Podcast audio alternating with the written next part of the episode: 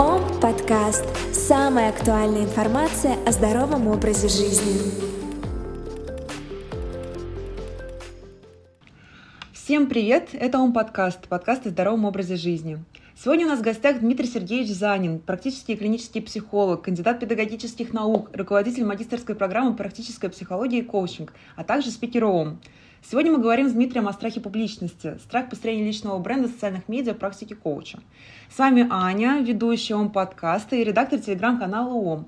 И хотела сказать, что мне самой э, очень важна и интересна эта тема, потому что я сама выпускница университета образовательной медицины и точно так же переживаю даже перед записями тех же наших подкастов, не говоря уже о построении личного бренда. Поэтому очень хочу сама лично разобраться в этой теме. Так, давайте начнем тогда. Хотела сначала спросить, Дмитрий, как ваши дела? в рабочем режиме. Наши дела всегда идут успешным путем, даже если есть определенные страхи о том, что они не будут достигнуты, мы понимаем, что это всего лишь некоторые моменты рабочего режима, которые нужно сделать по-другому. Да, отлично. Вот сегодня наша задача разобраться, как же все-таки бороться с этими самыми страхами, чтобы все наши подписчики вот после этого подкаста начали, сменили парадигму и начали новую жизнь. Давайте тогда начнем вот с такого вопроса, чтобы понимать вообще суть явления. Что из себя в действительности представляет страх публичности и как он проявляется? Как понять, что вот э, у нас именно вот этот страх? Ну, давайте для начала ответим, что страх публичности, он многогранен. Это некое интегрированное понятие, когда в одном в одной фразе традиционно сосредоточено много разных понятий. С одной стороны, страх публичности – это страх публичных выступлений.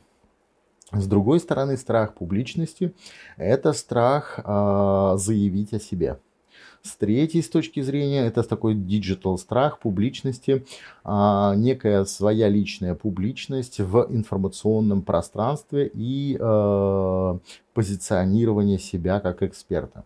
Я бы выделил вот эти три ключевые страха, которые чаще всего называют страхом публичности. То есть совокупность всех вот этих страхов мешает нам все-таки начать практику коуча и построить свой личный бренд в социальных медиа. Ну почему мешают? Я бы не сказал, что страхи мешают нам жить. Я бы сказал, что каждый страх это есть э, проявление, некое предмеченное проявление чувства тревоги. Но когда мы испытываем чувство тревоги, это наш защитный биологический механизм, который а, дает нам возможность а, обратить на это некое внимание. Тревога возникает в тот момент, когда я, а, сопоставляя различную информацию, понимаю, что а, есть определенные недочеты, есть определенные моменты, на которые нужно обратить внимание. Другой вопрос, что когда эта тревога становится несколько, так скажем, блокирующее поведение человека, человек просто переживает эту тревогу, а, предмеченную в некотором страхе и ничего не делает дальше, вот в этот момент возникают сложности. Поэтому страх это позитивная вещь, потому что она обращает внимание на недочеты. А, а вот реагирование на этот страх это вопросы наших проблем, которые начинают отражаться в страхе, как в зеркале. Да, ну вот я просто исходя из своего опыта, для меня этот страх это вот блокирующая, да, вот это вот э, какая-то абсолютно блокирующая ситуация, которая мне э, мешает, да, как-то продвигать свой личный бренд, вообще что-либо делать. То есть для меня продвижение своего личного бренда в Инстаграме это э, то, то есть э, что-то вообще запрещенное, то, что я не могу себе позволить, просто потому что мне очень страшно это делать. Страшно показывать себя, mm-hmm. как-то страшно э, представить, что же подумают обо мне мои друзья, как, которые будут видеть то, что я там пишу и как я себя представляю да, в этом свете. Mm-hmm. Ну, самый простой способ начать работать со страхом – это его опредметить. Вот вы сказали, что вам, для вас самое страшное – это начать неким образом презентовать себя в э, Инстаграме, или продвигать себя в социальных сетях. Возникает один очень простой момент. А что именно страшно? Страшно, как подумают друзья, что подумают друзья. Давайте составим список друзей, чье мнение для вас важно. И ответим на очень простой вопрос. А если друзья вопрос. послушают мой подкаст? И ответим на очень простой вопрос. Даже если они послушают совершенно какой-то глупый подкаст, что они о вас подумают? Что может произойти о, такого страшного, что они о вас могут подумать. Да, вторая Ой, техника... какая коуч-сессия у нас начинается. А? Какая коуч-сессия у нас начинается, я аж покраснела. Да, бывает. второй важный момент в работе со страхом – это ответить на вопрос, а, да, скажем, посмотреть страху в лицо. Ну, давайте представим, а что самого страшного может произойти? Вот они о вас подумали все самое плохое. Что, что в этом такого негативного? Что вы будете делать, если они подумали ну, самые плохие, самые ужасные вещи? Это же, тем не менее, ваши друзья. Дело, наверное, даже не столько в том, да, что они постфактум подумают обо мне, зависит от самого продукта. То есть вот а, как только я думаю о том, что это кто-то будет слушать, да, это публичный какой-то продукт, uh-huh. я сразу начинаю переживать, и все валится из рук. То есть я начинаю это что-то делать uh-huh. хуже. Вот я запинаюсь с вами в разговоре, как только упоминаются мои друзья. А что же делать? А это второй феномен, который накладывается на страх публичности. Это так называемый феномен отличника. А феномен отличника, который проявляется в том, что я хочу довести нечто до идеала. Но есть очень простое правило, что самое лучшее – это самый верный враг хорошего. И стремление к идеалу, оно всегда не дает возможности достичь нужных результатов. А с этой точки зрения, можно ли совершать ошибку? Да, ошибки совершать можно. Я люблю один очень простой пример в управлении или в IT, э, в IT-сфере, который наглядно это а, демонстрирует. Вот представьте, если нарисовать график по оси X отложить время, а по оси Y отложить качество продукта. Угу. И представим, что у нас есть два айтишника. На айтишниках это наиболее ярко выглядит. Первый айтишник считает, что надо разработать самый гениальный в мире продукт. А второй такой думает, что ну, посмотрим, что-нибудь, может быть, интересное придумаем. Начинается первый раунд работы. Так. Первый планомерно двигается вперед, повышая качество, но при этом, а, но при этом не запускает продукт на рынок. А второй сделал какой-то продукт кривоватый, непонятный, и сразу запустил его в сеть для пользователей. Пользователи дали обратную связь, большей частью негативную. Ну, кто-то дал и позитивную. Он скорректировал эти вещи и резко увеличил качество. И снова вывел продукт на рынок опять бесплатно. Первый продолжает усиленно работать. Он работает, повышает квалификацию, доделывает продукт. Но по факту у, у второго продукт уже более качественный, поскольку он больше соответствует потребностям рынка. Он больше соответствует потребностям окружающей аудитории, потому что он собрал эти потребности за счет того, что дал попробовать. Закинув второй раз на рынок свой продукт, он опять получил часть позитивных, часть негативных отзывов. Позитивные усилил, негативные отработал и снова забросил продукт. Его качество опять резко выросло. Что произойдет с первым в длительной перспективе, что произойдет со вторым? Первый айтишник рано или поздно остановится в своем проекте, по одной простой причине, что он не будет доделан и выведен на рынок. Его, скорее всего, наймет на работу второй, потому что уже начнет получать дивиденды со своего кривого изначально продукта. Ом подкаст. Вопрос очень простой всегда. Я люблю это упражнение на тренингах, я думаю, многие его помнят, когда рисуем точку на флипчарте и просим человека подойти и попасть пальцем в точку. С открытыми глазами у всех получается всегда на 100%. На втором раунде я обычно прошу сделать то же самое, но с закрытыми глазами. Сначала прицелиться, а потом пойти и попасть. Во втором случае никто не попадает. Возникает вопрос, почему же так происходит? В первом случае все попадают, а во втором случае никто не попадает. Ответ очень прост, что в первом случае наше бинокулярное зрение позволяет нам корректироваться. Мы делаем шаг, окружающее пространство меняется, и мы видим, что нужно сделать, чтобы скорректировать процесс. Рука автоматически корректируется. А когда я иду с закрытыми глазами, это вопрос того, что я не вижу, что меняется. С этой точки зрения эффект отличника – это эффект нарисовать перед собой какую-то далекую, типа крутую цель, закрыть глаза и начать переть к этой цели. Вы наверняка ошибетесь и попадете не туда. Эффект троечника, почему троечники правят миром, это эффект быстрой обратной связи и быстрой корректировки. Сделали первый шаг, но даже если вы получили негативные отзывы, негативный отзыв это не значит, что вы плохая девушка или вы плохой специалист. Это значит, что ну, что-то не так в продукте, это значит, что его надо скорректировать и предложить новый продукт. Ом подкаст. Да, я поняла. Так. Ну, тем не менее, странно, я никогда не могла подумать раньше, что у меня может быть вообще синдром отличника. В школе у меня были одни четверки, между прочим. Это во-первых. А во-вторых, ну вот, нет, все-таки, да, вот вы поставили меня перед фактом, теперь я понимаю, что я больше стремлюсь быть вот тем самым первым отличником, да, первым айтишником.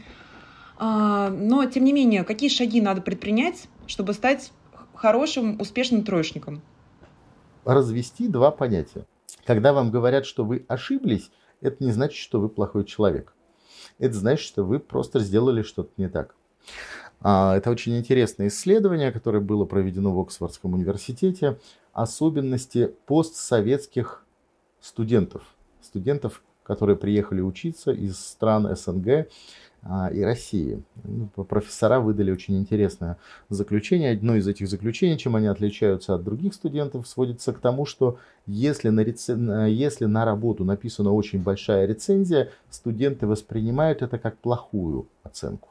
Если есть много замечаний, возникает ощущение, что ты много где ошибся. Это далеко не так. Наличие большой рецензии, это не значит, что ты ошибся. Это значит, что рецензия большая. Это не значит, что ты глупый. Это значит, что есть предложение, как можно что-то улучшить. Угу. То есть нужно просто осознать, что нет никакого смысла воспринимать на свой счет какую-либо критику. Да? Нужно просто э, сменить свой взгляд на нее. Правильно я поняла? Ну, воспринимать на свой счет, естественно, нет никакого, нет никакого ровным счетом смысла каких, какие-либо вещи. Всегда есть определенные мнения определенного человека. Так принято в нашем обществе, что любая оценка воспринимается нами на свой счет. Нам говорят, ты хороший или ты плохой. Неважно, что вы сделали, а мнение отдельного человека – это лишь его частная точка зрения. И когда мы взрослеем, мы понимаем одну простую вещь, что если нам кто-то скажет, что и, и я глупый человек, ладно, окей, это не значит, что я должен быстро что-то бросаться менять. Это значит, что я услышал его точку зрения. Если эта точка зрения становится повторяемой, то, вероятно, надо что-то скорректировать или что-то окружающие воспринимают как таковое. Это повод мне стать лучше. Обратная связь нам нужна не для того, чтобы э, поставить себе пятерку. Обратная связь нам нужна для того, чтобы постоянно совершенствоваться. И с этой точки зрения вот такой вот, знаете, субъективный момент восприятия обратной связи. Когда мы проводим какие-то учебные упражнения, в этих учебных упражнениях всегда есть такой момент.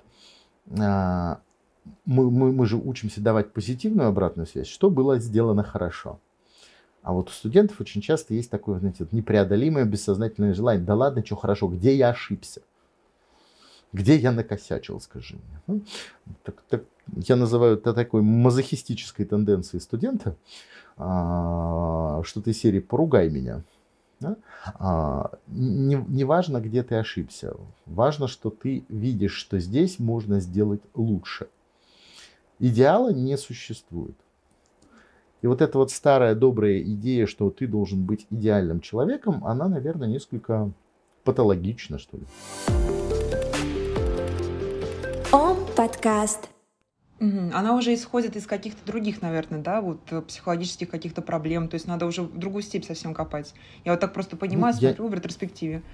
Я недавно меня пригласили выступить на конференции по поводу для педагогов дополнительного образования, детского отдыха.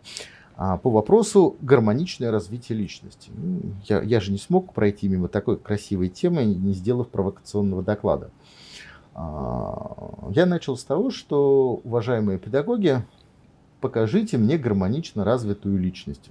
Вот как, как это не парадоксально, многие говорят о том, что нужно гармонично развивать человека, но считает ли взрослый человек себя гармонично развитым во всех направлениях? И в музыке, и в искусстве. Все как-то начинают сильно сомневаться. И получается забавный парадокс, что воспитываем мы гармоничную личность, а во взрослом возрасте гармоничной личности примеров так, таковых очень мало. Дальше я продолжил свою провокацию и сказал, что я знаю одно заведение, где очень много людей гармонично развитых. Психиатрическая клиника. Там сплошь гармонично развитые личности.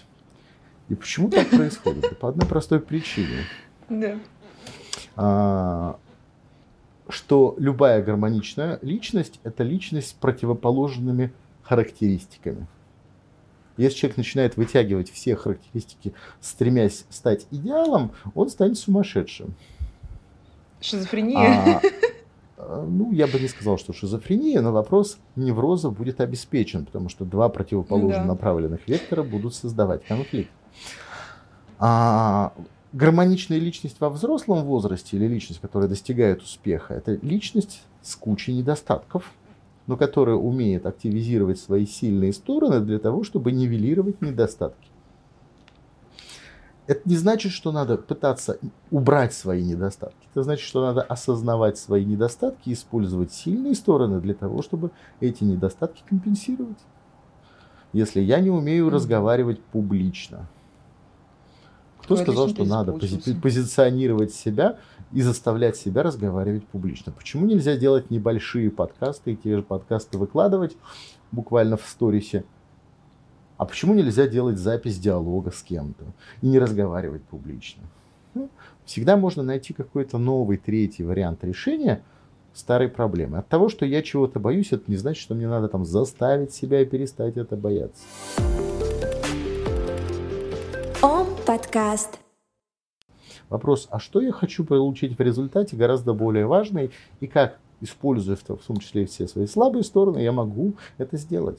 Угу. То есть один из инструментов, который мы можем предложить, это разбивать большую вот эту вот задачу, которая да, вызывает у нас страх, на какие-то более мелкие, то есть делать вот эту пробу пера условно, да, чтобы развивать наши новые нейронные связи, закреплять новые полезные привычки так? Да, в том числе. Но главное ответить на вопрос, а зачем мне это надо? Если я боюсь публичности, а для чего мне нужна публичность? Чтобы все знали про мой личный бренд, шли ко мне как коучу. Вот. То есть вам нужно по большому счету увеличить клиентскую базу или вам нужна публичность? Мне нужно клиентскую базу увеличить путем публичности. Ага, а почему нельзя ее увеличить другим путем? Наверное, можно, но просто все так делают, и я думаю, что мне тоже надо. Ага. Вот в, этом-то кроется вся, э, вся засада. Если все так делают, это не да. значит, что надо вам делать именно так же. В маркетинге есть один очень простой прием, называется прием хождения по нетоптанным тропинкам. Если все делают mm-hmm. как-то, то, начав делать точно так же, вы встанете в один ряд со всеми остальными. А если вы придумаете какую-то новую тропинку, то вы автоматом станете тем, кто бросается в глаза. Если вы идете собирать ягоды, то лучше ходить там, где еще никто не ходил. Там ягод больше. Ом подкаст. Ну, в нашем ремесле э, два основных пути э, расширения этой клиентской базы. То есть это либо работа в социальных медиа, либо, собственно, сарафанное радио. А если в сарафанном радио так не получается успешно, ну, как тогда? А, а почему, почему вы решили, что только два пути? Вот так подумала. Это два распространенных пути. Да, угу. А почему нельзя выстроить какой-либо социальный проект, который даст вам возможность и наработать опыта, и сформи- сформировать свое имя? Почему нельзя выстроить позиционирование в какой-то очень узкой области и начать позиционироваться как узкий специалист в области здоровья бухгалтеров? Сделав пару выступлений не в социальных медиа, а на, на профессиональных конференциях бухгалтеров. Почему нельзя а, спозиционироваться там, а, как эксперт в области а, детско-родительских отношений в школе? Здоровья в процессе выполнения домашних заданий и не кидать подкасты в родительские чаты.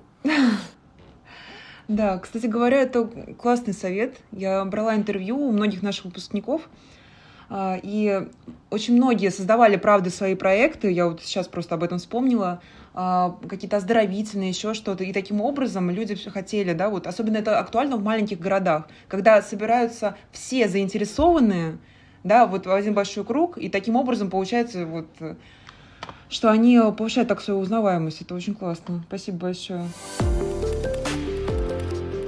Ом подкаст. Если это маленький город, а, а зачем писать в маленьком городе, если вы работаете, например, со старшим поколением и берете, позиционируете себя как health coach для работы со старшим поколением, то, может быть, надо писать не в социальных медиа, а в местной газете? Да.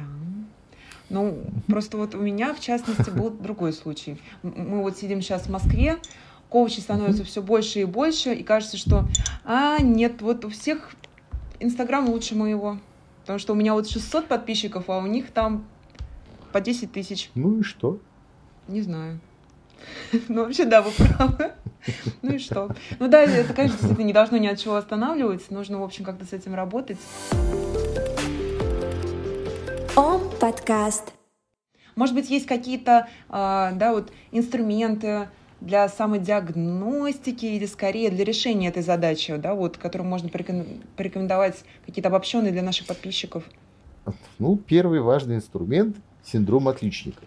Если все учатся на отлично, это не значит, что мне надо учиться на отлично. Если все по Инстаграму получают пятерки, то это не значит, что мне надо вести Инстаграм. Это значит, что мне нужно поставить некую сначала свою цель, а куда я двигаюсь, чего я вообще хочу, собственно говоря. А куда бы мне попасть? Да, это вопрос, как в метро, понимаете? А, вы идете в метро, и вроде бы вы куда-то торопитесь, а кто-то идет не спеша. Вы пытаетесь обогнать этого человека и бежать куда-то. Кто-то обгоняет вас. Хорошо это или плохо? Все это равно. ужасно. Все Мне равно, ужасно. потому что каждый бежит в своем каком-то направлении, и неважно, куда он прибежит. Угу. Главное, что вы двигаетесь в своем направлении. От того, что вас кто-то обогнал, это не значит, что он приедет вовремя. Да, но зависит Хотя от ситуации. Очень часто Вдруг меня грубо обогнали. Пос... Хотя очень часто хочется с ним посоревноваться, а кто быстрее заскочит в, в, в открывающиеся двери. Как же это все глупо, вот так правда посмотреть, если...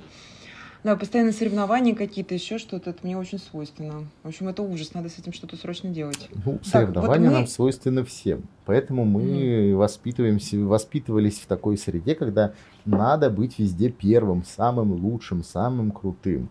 Ну, это такая особенность нашей культуры. Мы же не готовы э, быть на втором месте. Мы хотим всегда первое место. А, заметьте, в нашей культуре всегда складывается один очень такой момент – а, постоянных соревнований. Пятилетку в три года. Догоним и перегоним. Ну и так далее. Вопрос, зачем? Я много путешествую по стране. Сейчас есть такое очень интересное замечание. Я хочу сделать там пост в Инстаграме. Меня заставили вести Инстаграм в прошлом году. А, потому что надо было делать трансляции. А, я его назвал Urban Contra или такая забавная вещь, которая происходит по всей стране. Соревнующиеся города. А в стране есть очень много разных городов, которые между собой выстраивают такую неформально культурную конкуренцию. Москва и Питер. Угу. Владивосток и э, Хабаровск. Ростов-на-Дону и Краснодар. Уфа и Казань. Да? А, это очень интересный момент, потому что внутри этого города происходят вопросы соревновательности между городами. Когда спрашиваешь, зачем, ответить никто не может. Но вот этот процесс соревнования, он всегда характерен, он всегда присутствует. Я даже не знала. Я вот не знала про Москву и Питер, да, то, что... И то даже не на уровне городов, а на уровне жителей. Вот я просто слышала, что ну, жители петербуржцы, городов, да. да, очень говорят, а вот это все потому, что вы из Москвы, вот эти москвичи. Вот такое вот было у меня в Питере. То, то же самое происходит в Уфе и Казани, то же самое происходит, по сути, в Владивостоке, а Хабаровске, то же самое в Ростов-на-Дону, Краснодар. Некая соревновательность. А кто же получит пятерку? Так, в общем, всем, всем, всем, всем людям и всем городам избавляться от синдрома отличника. Я поняла, в общем, все. Так, значит, э, если мы осознаем, что у нас есть этот синдром отличника, вот мне пришло это осознание в голову сейчас. Дальше. Все должно само э, как-то а решиться, вопрос, да, как по А теперь вопрос движения. Вы, вы, вы не получаете отлич, отлично или хорошо, или удовлетворительно. Без разницы. Вы двигаетесь к тому, чтобы достичь некой цели. Вопрос смысла. А что я делаю, для чего я это делаю. Мы поднимаем mm. очень часто вопрос именно вот этой вот миссии. Я хочу что-то сделать. А что хорошего я могу сделать? Да, а что хорошего будет от моей работы? Ответ «я просто денег хочу заработать», он не очень хорош. Ну, конечно. Это такая старая добрая э, притча относительно того, что несколько человек строят, работают на стройке. У одного спрашивают, что ты делаешь, он говорит, я камни таскаю, я деньги зарабатываю. Другой говорит, я храм строю. Вот когда человек строит храм, у него есть некая цель, вот тогда у него появляется очень много нужных вещей. Вот какой храм буду строить я в своей работе? Не просто же набирать клиентскую базу, это не так сильно интересно, а вопрос, какую пользу я смогу кому принести. Выбрать и сформулировать для себя вот этот важный момент. Не просто страх публичного выступления. Естественно, что всегда будет страх публичного выступления, когда я выхожу перед огромной аудиторией.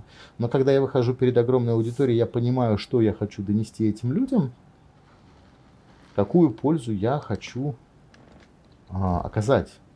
В чем смысл? Здесь всегда включаются три базовых правила Станиславского. Я любитель читать классику, рекомендую всем почитать Станиславского. И три базовых правила школы Станиславского, которые боготворят много где, мы знаем, как правило, плохо. Первое. Поставить перед собой цель в формате достижения. Что я хочу получить от людей, которые будут меня слушать или перед которыми я буду говорить. Не в формате я им просто хочу рассказать, а в формате действия, что они должны сделать. Ну что, я, я им просто хочу рассказать о том, что такое здоровье. Это первый шаг к неинтересному выступлению, к вопросу неправильной подготовки и к страхам меня же самого. Второй момент, а, а, а момент, я хочу, чтобы они начали делать утреннюю зарядку – это вопрос уже номер два. Вот здесь появляется что-то интересное. И когда появляется какое-то конкретное действие, всегда появляется внутренний конфликт. Не спешите бежать и рассказывать, как полезно делать зарядку, потому что это и так все знают. А сформулируйте этот конфликт или задайте себе вопрос, а почему люди этого и так не делают? И у вас появятся mm-hmm.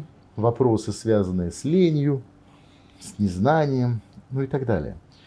И Ваше выступление, по сути, это борьба. Вы становитесь интересными, когда внутри вашего спича появляется внутренняя борьба между ленью и необходимостью делать зарядку. Вы приводите аргументы как за, так и против. Вы их оспариваете. И тогда ваш диалог становится, монолог становится интересным. Это же не просто что-то такое вот отдельное, когда я бубню себе под нос. Когда вы вдруг говорите, что а кто делает зарядку, а кто не делает зарядку. Я не делаю зарядку, просыпаясь в 7 утра и понимая, что к 8 утра мне надо уже быть на работе, я просто думаю, что я, я просто понимаю, что я не успею сделать зарядку. Если я выделю даже эти 15 минут, вы скажете, надо просыпаться раньше. Да. Но я же прекрасно понимаю, что раньше 15 минут оторвать от моего дорогого сна, для меня это будет просто убийство. Это значит, я буду на 15 минут менее выспавшийся. И я не хочу просыпаться раньше на 15 минут, потому что тогда мне надо будет что-то сделать по-другому. Возникает один очень простой момент. У меня просто не хватает времени. А можно ли делать зарядку в тот момент, когда ты идешь в горо- к городскому транспорту и едешь на работу. Можно ли как-то это комбинировать? И всегда возникает Будет вопрос странно. поиска какой-то новой идеи. Это как пример того, что я начинаю спорить сам с собой, рассуждать, и аудитория начинает вовлекаться в этот момент. Становится интересно. Третье базовое правило – это меньше слов, больше образов. У Станиславского это правило называется правило «не верю». Да? Нужно переживать. Ну, это к актерам. А для неактеров это вопрос э, большей частью свойственен для, в том, что надо э, приводить больше историй и меньше сухой информации. Если вы хотите Быть о чем-то рассказать, вспомните, вспомните любую историю из вашей жизни, которая с этим связана. Расскажите на примере чего-то. Не просто угу. декларировать какие-то вещи, а рассказывать истории, которые имеют образы, которые имеют отклик в душе у большинства людей. Таким образом, вы достигаете нужных эффектов. Поставьте Таким цель, образом... най- найдите конфликт и рассказывайте историю. Ага. То есть таким образом, вот из последнего шага а, наша аудитория будет больше убеждена в искренности того, что мы говорим, или она просто И больше вовлекается, и или то, и то? искренность, И искренность, и вовлеченность, и, и доверие вам. Кто не знает, что надо вести здоровый образ жизни? Я думаю, что об этом знают все. Да, уже да. Но когда ты сталкиваешься с вопросом, что надо внедрить что-то в свою жизнь, в этот момент начинается самое веселое. И здесь нужны какие-то истории, как это было, чтобы человек смог найти какой-то свой уникальный путь движения в этом направлении. Ом подкаст. Поняла. Так, в общем, что мы имеем на данном этапе? Мы теперь понимаем, что нужно найти у себя синдром отличника, если у нас есть страх публичности. Нам нужно э, вспомнить обязательно про школу Станиславского, читать классику. Ну, нет, ну, конечно, да, э, по шагам действительно более осознанно да, относиться к тому, зачем нам это нужно, что мы хотим получить, да, что мы хотим э, сделать с нашей аудиторией, что мы можем ей э, предложить ценностного. Вот так, вроде ничего не забыла. Идеально. Спасибо вам большое, Дмитрий. Я думаю, что мы да, а, обсудили все на сегодня. Спасибо большое, что выделили время. Так хорошо раскрыли тему, что у нас есть да, подробные, четкие, абсолютно конкретные шаги. Я обязательно сама переслушаю этот подкаст раз пять. Мне это тоже очень полезно. Спасибо всем также, кто дослушал до конца. Также напоминаю, что мы всегда очень рады получить обратную связь в комментариях и также ваши пожелания на тему следующих подкастов. С вами были Дмитрий Занин и Аня, редактор канала. И помните, что страх свойственен всем, но каждому под силу его обуздать. Спасибо. Всем пока. Ом подкаст. Самая актуальная информация о здоровом образе жизни.